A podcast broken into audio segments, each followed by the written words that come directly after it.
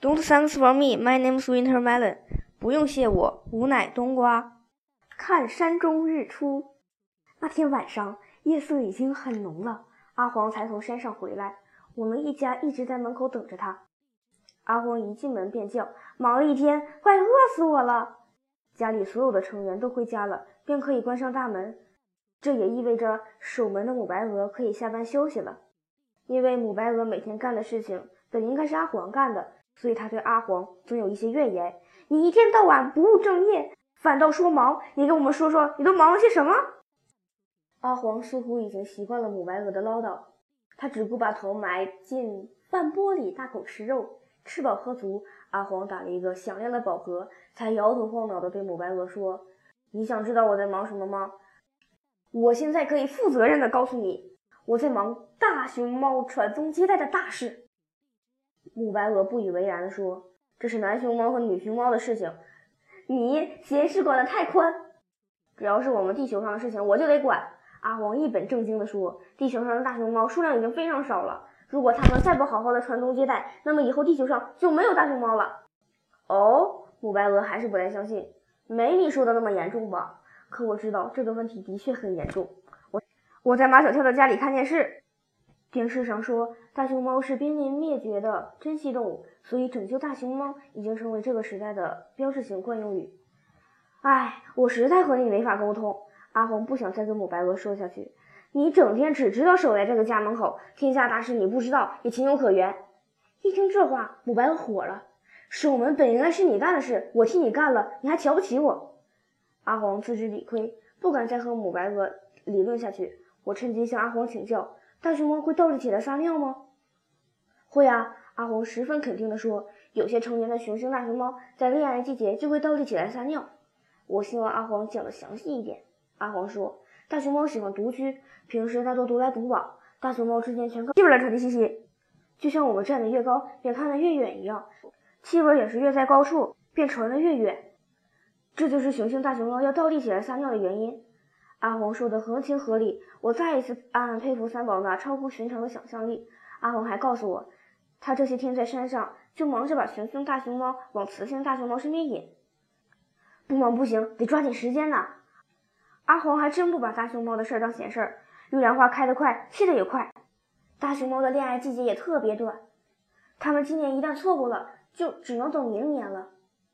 看我们一一家也都在为大熊猫的事着急，阿黄得意极了。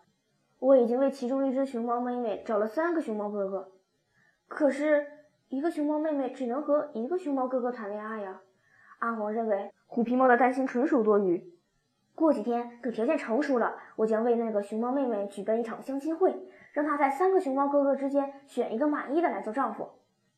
三只小猫一听这话，就开始缠着阿黄带他们去看这场相亲会。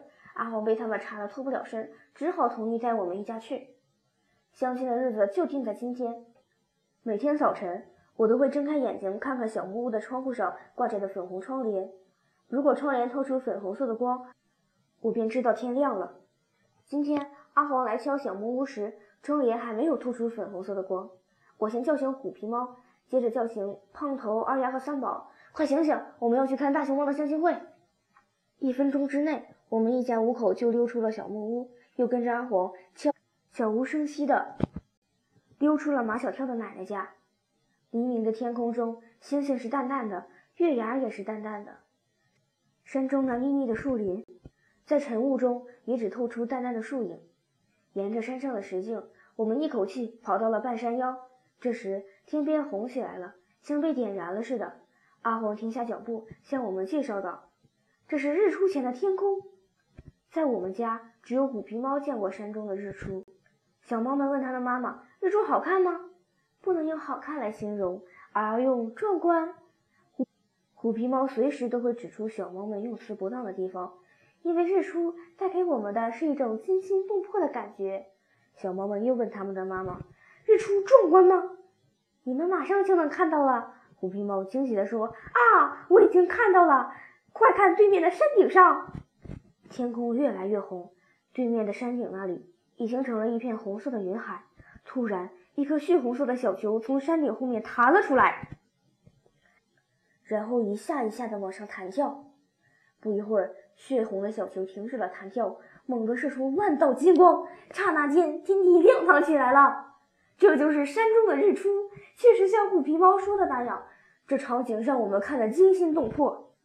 二丫说：“原来我以为太阳是慢慢升起来的，没想到太阳是一下一下而跳出来的。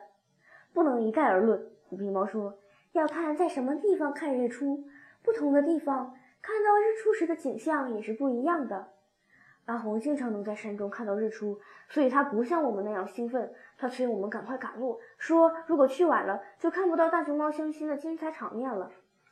还不到中午，我们就赶到那棵玉兰树下，这就是大熊猫们相亲的地方。三个熊猫哥哥都到了，那个熊猫妹妹却没来。阿黄急忙去山林深处寻找寻找熊猫妹妹。天渐渐黑了，不仅熊猫妹妹依依旧没来。就连阿黄也不见了踪影，看来今天的相亲会算是泡汤了。